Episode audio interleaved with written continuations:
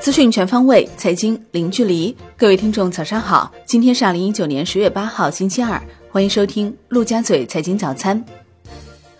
宏观方面，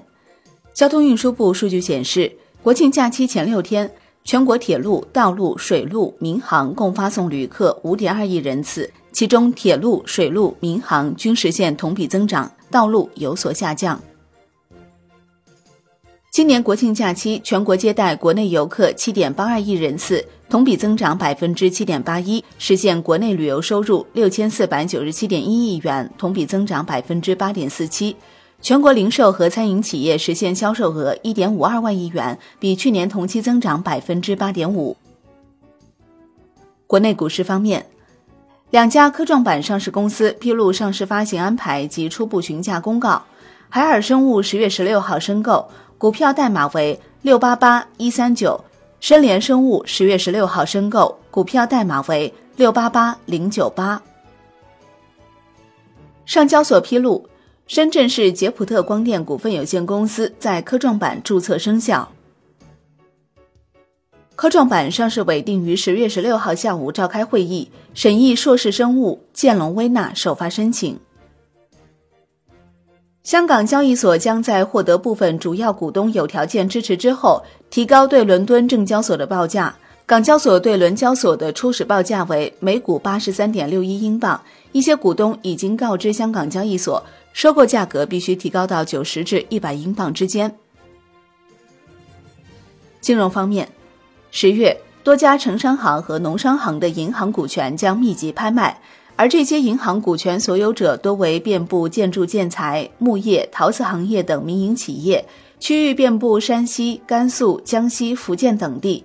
拍卖标的中不乏包括中原银行在内多家 H 股上市银行，以及上海市唯一一家农商行，资产规模超八千亿的上海农商行股权。楼市方面。在央行发布调整新发放商业性个人住房贷款利率计算方式后，十月八号，北京将迎来个人住房贷款利率新旧政策的变换时点。执行新政后，首套房贷款利率较之前提升了零点零一个百分点，二套房贷款利率提升了零点零二个百分点。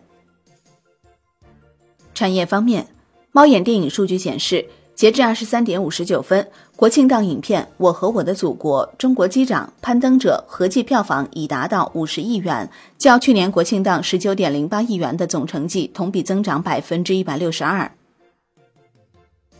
支付宝联合飞猪发布数据显示，十一长假期间，国人出境游使用支付宝消费再创新高，人均支付近两千五百元，同比增百分之十四。海外方面。美联储卡什卡利表示，经济面临众多风险，乐见美联储降息。如果再次陷入经济衰退，采用 QE 将是合适的。纽约联储十月八号十四天期回购规模为四百五十亿美元，隔夜操作为七百五十亿美元。国际股市方面，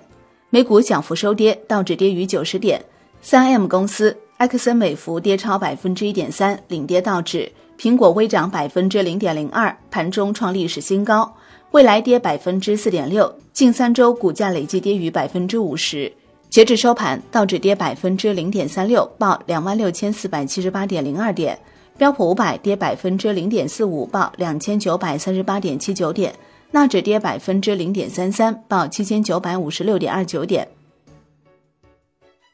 欧洲三大股指集体收涨，德国 D X 指数涨百分之零点七，报一万两千零九十七点四三点；法国 C C 四零指数涨百分之零点六一，报五千五百二十一点六一点；英国富时一百指数涨百分之零点五九，报七千一百九十七点八八点。